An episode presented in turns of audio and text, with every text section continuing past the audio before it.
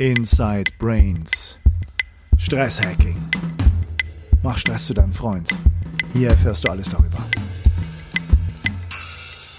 Lass uns mal über das Wie reden. Du, ich weiß von dir, dass du einen großen Methodenkoffer hast. Du hast da viel gelernt und du hast viel, bringst viel mit. Ähm, was funktioniert in Unternehmen? Was machst du da? Also wie stellst du den Unternehmenswandel her? Ha. Also es gibt kein Blueprint. Es gibt kein Blueprint, dass man sagen kann, ähm, der Weg, der für Unternehmen A funktioniert hat, funktioniert auch für Unternehmen B. Ähm, das hatte ich ja auch gerade schon benannt. Äh, selbst Tobias Krüger sagt, viele Dinge, die wir ausprobiert haben, funktionieren nicht. Und ähm, und da, Tobi hat eine, eine, besondere Position. Der hat nun 50 Unternehmen bei der Otto-Gruppe, die sich alle zu verschiedenen Zeitpunkten mit verschiedenen Strategien auf, auf den Weg machen. Mhm. Es gibt aber so ein paar Dinge, die sehr wichtig sind. Ähm, das, was wirklich bedeutsam ist, ist, dass das oberste Führungsteam den Wandel wirklich möchte, ähm, dass die beginnen bei sich selbst mit dem Wandel ähm, anzufangen, ähm, denn das Ungünstigste, was man machen kann als, als Führungsmannschaft, ist zu sagen, okay, wir, wir müssen uns verändern, liebe Mitarbeitenden, fast, fangt mal an und dann lehnt man sich so dezent zurück und, und sagt, die machen das schon. Ähm, also erlebst du das selbst, wenn du da von Firmen eingeladen wirst, dass da durchaus das vielleicht eher als Feigenblatt ja. darstellt, dass ja. du da kommst und eigentlich wirklich der Wille ist zum, yeah. zum Wandel? Ja, manchmal erlebe ich es, dass, mhm. dass, dass es eine Kopfgeburt ist, dass dann ein, also ich nenne dir mal ein, eins der negativsten Beispiele, was ich mal hatte, war ein Unternehmen, da, die hatten einen neuen Geschäftsführer, mhm. der kam von einem großen Nahrungsmittelkonzern zu einem mittelständischen, familiengeführten Unternehmen. Und der lud mich ein und sagte, wir wollen jetzt, ähm, wir wollen uns mit unserer eigenen Unternehmenskultur beschäftigen. Ähm, da hatten wir den ersten großen Workshop. Da saß ich mit seiner ganzen Führungsmannschaft für mehrere Tage zusammen. Und ähm, er ist am ersten Tag irgendwann mittags gekommen, mhm. während die ganzen anderen da schon saßen, weil er so wichtige Dinge zu tun hatte. Dann hat er da drei, vier Stunden seinen Senf abgegeben und musste dann wieder zu ganz wichtigen anderen Meetings und ist dann wieder entschwunden. Und dem Unternehmen habe ich relativ früh angeboten, diesen Prozess doch ähm, zu beenden. Das ist, ähm, ich glaube, es ist zwei oder drei Mal in all den Jahren vorgekommen, dass ich Unternehmen angeboten habe, Prozesse zu beenden, also frühzeitig zu beenden, weil ich nicht dran geglaubt habe, dass es funktionieren würde. So, und das war, das war nicht authentisch. Ne? Das haben ihm die Menschen nicht abgenommen. Hm.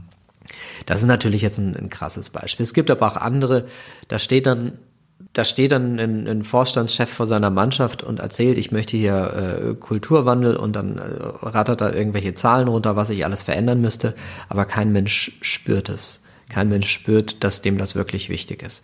Deswegen ist es so bedeutsam, dass, dass, dass so, ein, so ein Vorstand oder eine Geschäftsführung erstmal anfängt, sich mit sich selbst ja. auseinanderzusetzen, dass diese Menschen zwei Dinge machen. Erstens, sie sollten untereinander anfangen, mal ihre ganzen Leichen aus dem Keller zu räumen. Also ich gehe dann gerne mit denen zwei, drei Tage erstmal irgendwo hin und, und sorge dafür, dass unausgesprochene Dinge ausgesprochen werden. Denn solange die noch starke Spannungen äh, untereinander haben. Also es ist, Spannungen sind ja in Ordnung, wenn sie ausgesprochen und, und benannt und, und jeder weiß, wir haben hier verschiedene Meinungen, das ist vollkommen in Ordnung.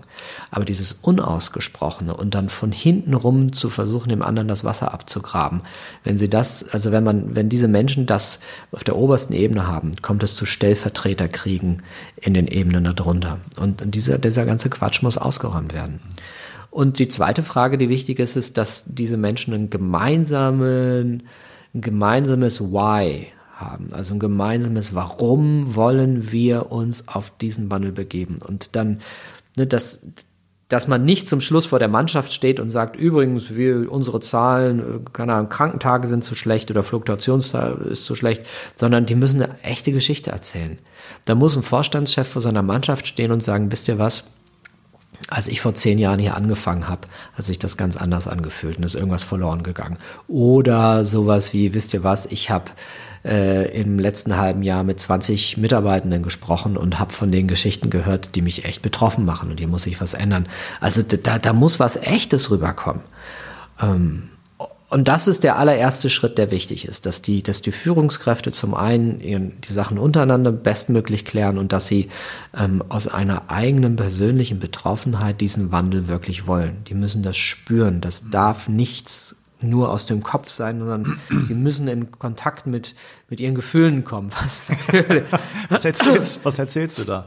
Ähm, ja, ich erzähle da nichts, sondern ich lasse die erzählen. Ich stelle denen einfach nur Fragen und lasse sie dann untereinander, miteinander diese Geschichten. Also natürlich sage ich, je nachdem, wenn man da sitzen hat, sage ich jetzt nicht, reden Sie über Ihre Gefühle, dann, mm. das ist ja für manche ein total rotes Tuch. Die, die fangen einfach an, dann irgendwann, ähm, wenn die miteinander im Dialog sind, ähm, über die Dinge zu, zu reden, die sie so betreffen. Und wenn dann jemand sagt, das fühlt sich scheiße an oder das, das macht mich betroffen oder das macht mich wütend oder es macht mich traurig oder sowas will ich nicht mehr, dann reden die ja schon über Gefühle, ohne zu sagen, dass sie über Gefühle reden, weil sie ja glauben, dass das sozial nicht akzeptiert wäre. So, und dann ist der, der nächste Schritt, ähm, wenn, wenn die Führungsmannschaft sagt, ähm, wir wollen, wir wissen auch warum und wir gehen als gutes Vorbild voran, dann ist der nächste wichtige Schritt eine Legitimation, die sie der Organisation geben, sich damit auseinanderzusetzen. Und dann wird ähm, so ein Kulturwandel im nächsten Schritt idealerweise von Menschen aus der Organisation vorangetrieben. Die kann man auf verschiedenste Art und Weise finden. Also manchmal klassisches Stakeholder-Management, dass man sich fragt, okay, wer wären denn so die wichtigsten Protagonisten, die man bräuchte? Oder man macht eine Ausschreibung und sagt, wer hat denn Lust, sich damit zu beschäftigen? Also es braucht so eine Art ähm, Projektteam oder wie man auch immer, oder manchmal nennen, nennen wir das Kulturteam, manche nennen das Happy Team, was auch immer. Es braucht, es braucht bestimmte Menschen, die dieses Thema des Kulturwandels dann in der Organisation vorantreiben, mit der Legitimation von oben, mit Ressourcen, die man dann auch braucht. Und diese Menschen beginnen dann idealerweise sukzessive immer mehr Menschen aus der Organisation mit einzubeziehen, um diesen Kulturwandel voranzutreiben. Mhm. So, das ist so eine Ebene, dass man sich beginnt mit, mit Fragen, also auseinanderzusetzen, was müsste sich hier verändern, wo müssten wir vielleicht Prozesse anpassen, wo könnten vielleicht Strukturen anders sein. Ich nenne das dann immer eine systemische Prozessbegleitung, die diese Menschen bekommen. Und dann gibt's noch ähm, was weiteres, was, was, was so eine Organisation ähm, recht früh braucht. Das ist eine Erkenntnis der letzten Jahre, dass ich gemerkt habe, man muss den Menschen manchmal etwas sehr Konkretes mit an die Hand geben. Und ähm, ich habe ähm, in den letzten Jahren mit, mit einigen Unternehmen zusammen etwas entwickelt. Wir nennen das inzwischen die Kulturwandel-Tools. Das sind ganz einfach zu vermittelnde kommunikative Tools, also Kommunikationstools. Wenn man die Führungskräften in die Hand drückt, beginnen sie mit ihren Teams plötzlich auf andere Art und Weise miteinander zu kommunizieren. Da beginnt man sich plötzlich in einer ganz anderen Tiefe über, über Werte auseinanderzusetzen. Und jetzt nicht immer, dass man sagt, oh, ihr müsst große Werte-Workshops machen, sondern das sind Dinge, die kann man wunderbar in den Alltag integrieren. Dass man am Ende eines Teammeetings oder zu Beginn eines Teammeetings oder in einem Workshop einfach mal so eine Sequenz von einer Viertelstunde, wir, wir reden mal plötzlich anders miteinander ähm, einbaut. Und, und warum? Einfach deswegen, weil so ein Kulturwandel relativ schnell, man braucht so low-hanging fruits. Man braucht relativ schnell das Gefühl als Mitarbeitender in so einem Unternehmen, dass das jetzt nicht die nächste Sau ist, die durchs Dorf getrieben wird, sondern dass das wirklich einen Unterschied macht.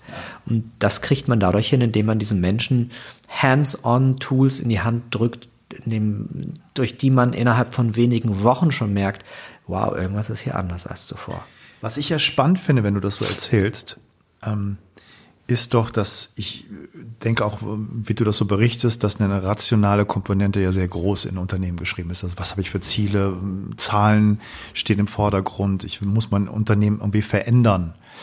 Und du sagst ja letztendlich so ein bisschen übersetzt, die emotionale Ebene spielt eine große Rolle. Das, du kannst das nicht so einfach den sagen, reden sie über ihre Gefühle, das macht man über Umwege, aber letztendlich geht es doch darum, dass das stimmig ist, dass das vor allen Dingen angstfrei passiert im Unternehmen, dass man keine Angst hat, seine Ideen einzubringen als Mitarbeiter, dass man keine Angst hat, als Führungskraft vielleicht auch andere Wege zu gehen, wo man überzeugt ist, das ist gerade wichtig, das erkenne ich irgendwie, das müsste so sein. Also es ist so ein bisschen, ja, vielleicht auch Stichwort Angstfreiheit in Unternehmen ist vielleicht gar nicht schlecht, oder? Kann man das so sagen? Ja, genau. Nur das, was du gerade mit Emotionen beschreibst, das erkläre ich dann wunderbar über die Neurowissenschaft. Mhm. Weil äh, über Emotionen reden für manche Männer in manchen Unternehmen natürlich immer noch gar nicht so einfach ist. Wenn ich dann aber daherkomme und sage, okay, schauen wir uns mal das Gehirn an. Ähm, was wir brauchen, ich rede sehr gerne über den präfrontalen Kortex, den Teil unseres Gehirns, den man direkt hinter der, der Stirn findet, dem Teil, in dem die ganzen höheren geistigen Leistungen verborgen sind, unsere Exekutivfunktion. So Dinge wie vorausschauende Handlungsplanung, Kreativität, Empathie, Impulskontrolle. Und die Frage ist, wie gelingt es, ähm, viel Zugriff auf diesen präfrontalen Kortex zu bekommen? Insbesondere, wie gelingt es, dass in diesem präfrontalen Kortex neue neuronale Netzwerke entstehen? Neuronale Netzwerke mhm. bedeutet, Menschen kommen auf neue Gedanken, neue Verhaltensweisen, neue Fähigkeiten. So, und um Zugriff darauf zu bekommen, ähm, wäre es günstig, wenn in unserem Gehirn, jetzt haben wir den, den Begriff emotional nochmal kurz, wenn man, wenn es gelänge, dass die emotionalen Zentren aktiv werden, die schütten dann diese wunderbaren neuroplastischen Botenstoffe aus. Diese Botenstoffe ergießen sich in unseren präfrontalen Kortex hinein und dann entsteht Neuroplastizität, ähm, die Vernetzung ähm, davon. Und dann haben wir Menschen, die sich anders verhalten, anders denken, ähm, neue Fähigkeiten hinzugewinnen, lernen, in der Lage sind, plötzlich vielleicht agil zu arbeiten, Dinge anders machen als zuvor.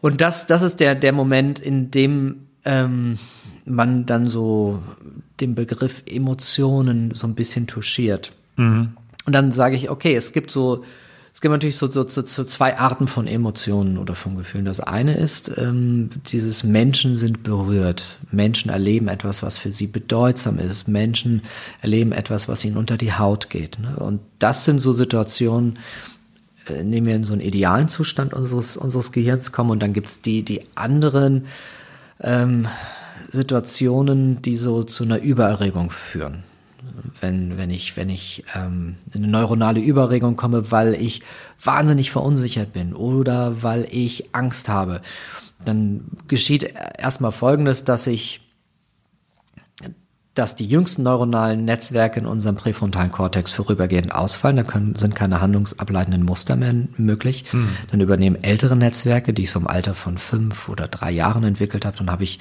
wenn ein Netzwerk in unserem Gehirn übernimmt, das ich im Alter von drei Jahren entwickelt habe, dann habe ich ein dazu passendes Verhalten. Ne? Dann hat man manchmal Kollegen oder Mitarbeitende, wo man denkt, meine Güte, der ist ja gerade wie mein kleiner Sohn zu Hause. Ähm, oder wenn die Überregung zu stark wird, dann haben wir vorübergehend Situationen, dass das ähm, im präfrontalen Kortex gar nicht mehr so viel möglich ist und dann übernimmt ein anderer Teil unseres Gehirns, unser Hirnstamm, der Teil, der fürs Überleben verantwortlich ist. Und dann haben wir diese drei wunderbaren Überlebensverhaltensweisen, die wir aus der Tierwelt kennen. Angriff, Flucht oder Starre erleben wir auch oft in Unternehmen, die Menschen, die sich dann anschreien oder die aus dem Meeting rausrennen oder nur noch kochen vor einem sitzen, kein Wort mehr sagen. Und das ist so der ungünstigste Zustand, den man sich von Mitarbeitenden in so einer, in einem Unternehmen, gerade in einem Unternehmen, das sich in einem Wandel befindet, wünschen kann. Und, und wenn ich das so erläutere, dann gelingt es ganz oft, dass, dass Führungskräfte das viel besser annehmen, als wenn ich jetzt sagen würde, schauen Sie mal, Sie müssen auf eine Art und Weise mit den Mitarbeitenden arbeiten, dass die sich emotional wirklich wohlfühlen. Dann, da, da habe ich, also die Frauen der Führungskräfte finden das tendenziell irgendwie besser. Wenn ich über Emotionen rede, die, die Männer finden es tendenziell erstmal nicht so doll, weil, weil, also überspitzt dargestellt Emotionen und Männer ja immer noch zwei Welten sind wobei auch da ein Paradigmenwechsel stattfindet. Ähm, aber du glaubst gar nicht, mit was für tradierten Führungskräften ich teilweise noch zusammentreffe. Also Manchmal gibt es welche, die sind wahnsinnig offen, äh, die wollen, dass ich mit ihnen und ihren Mitarbeitenden äh, meditiere und dann gibt's wieder welche, die, die kriegen irgendwie, da, da merkt man irgendwie, der Hals wird enger, wenn ich mit denen darüber ja, rede, ja. mal ähm, drei tiefe Atemzüge zu nehmen. Und da merke ich, dass, ähm, dass der Umweg über die Hirnforschung unglaublich hilfreich ist, um Menschen äh, zu vermitteln, wie sie selbst, wie ihre Mitarbeitenden ticken und dann sich auch über Themen ähm, Gedanken zu machen. Ich rede ja gerne, wenn ich, wenn ich, ähm, wenn ich erkläre, wie schaffe ich es denn, in so einen idealen neuronalen Zustand zu kommen, rede ich auch unter anderem oft über den Aspekt von Verbundenheit.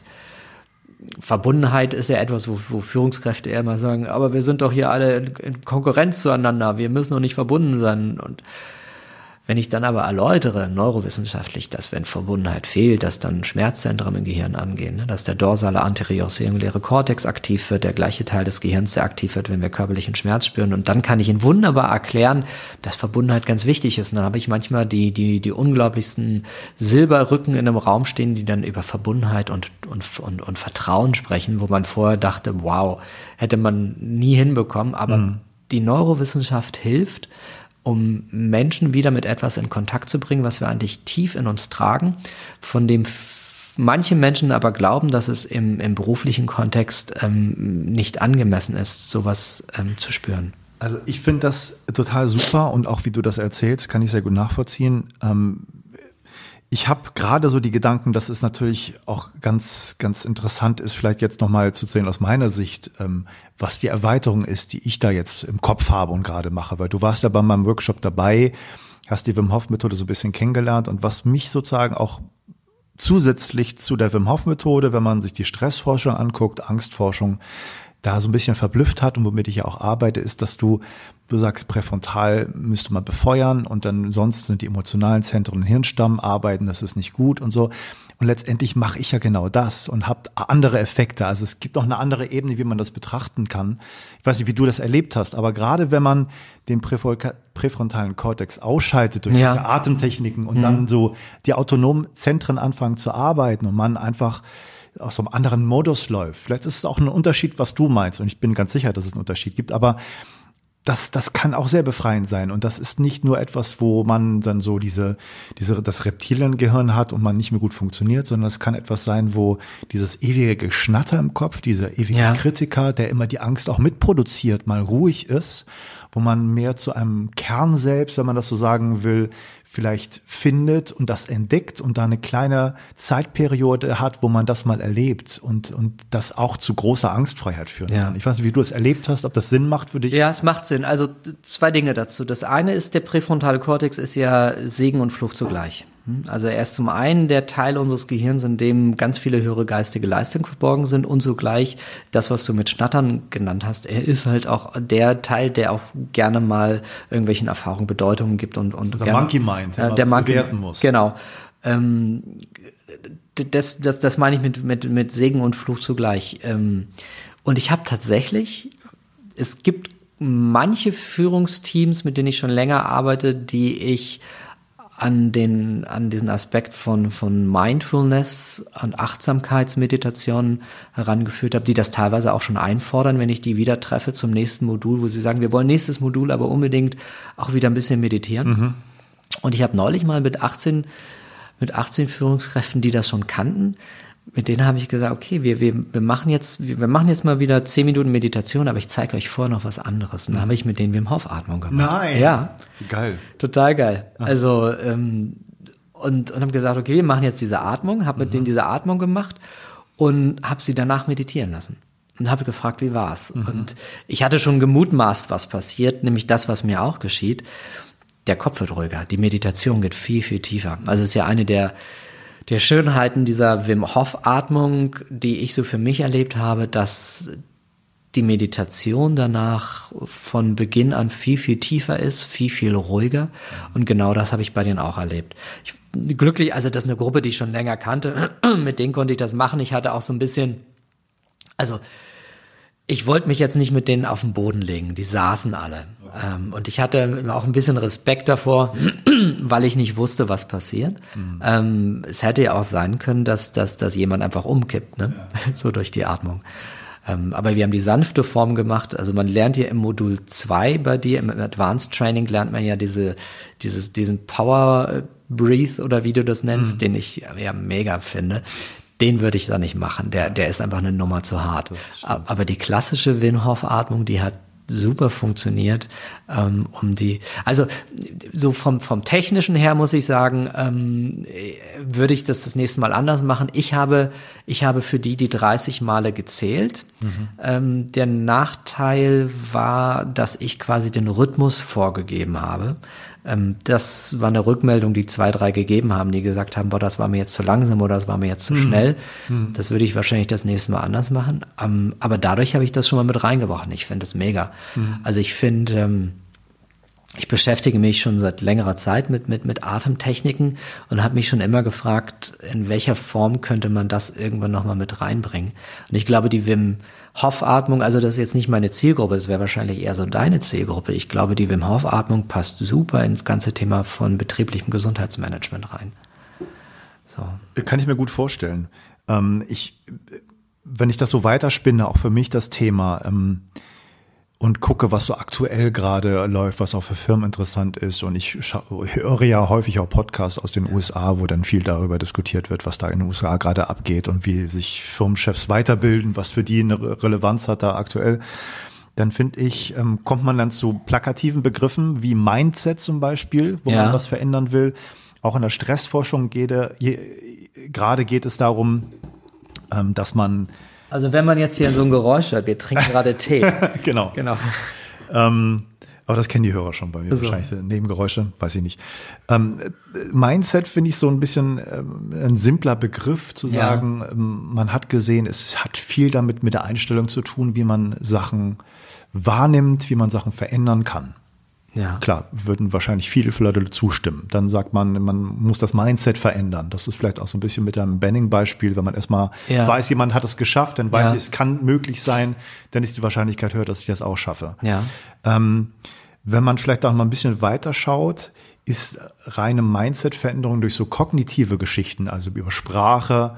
Ich weiß, wo du jetzt hin willst. Ja, ja, ja. Eine ich, Geschichte, die man machen kann. Ich werde dir gleich zustimmen mit dem, wo ich glaube, dass du endest.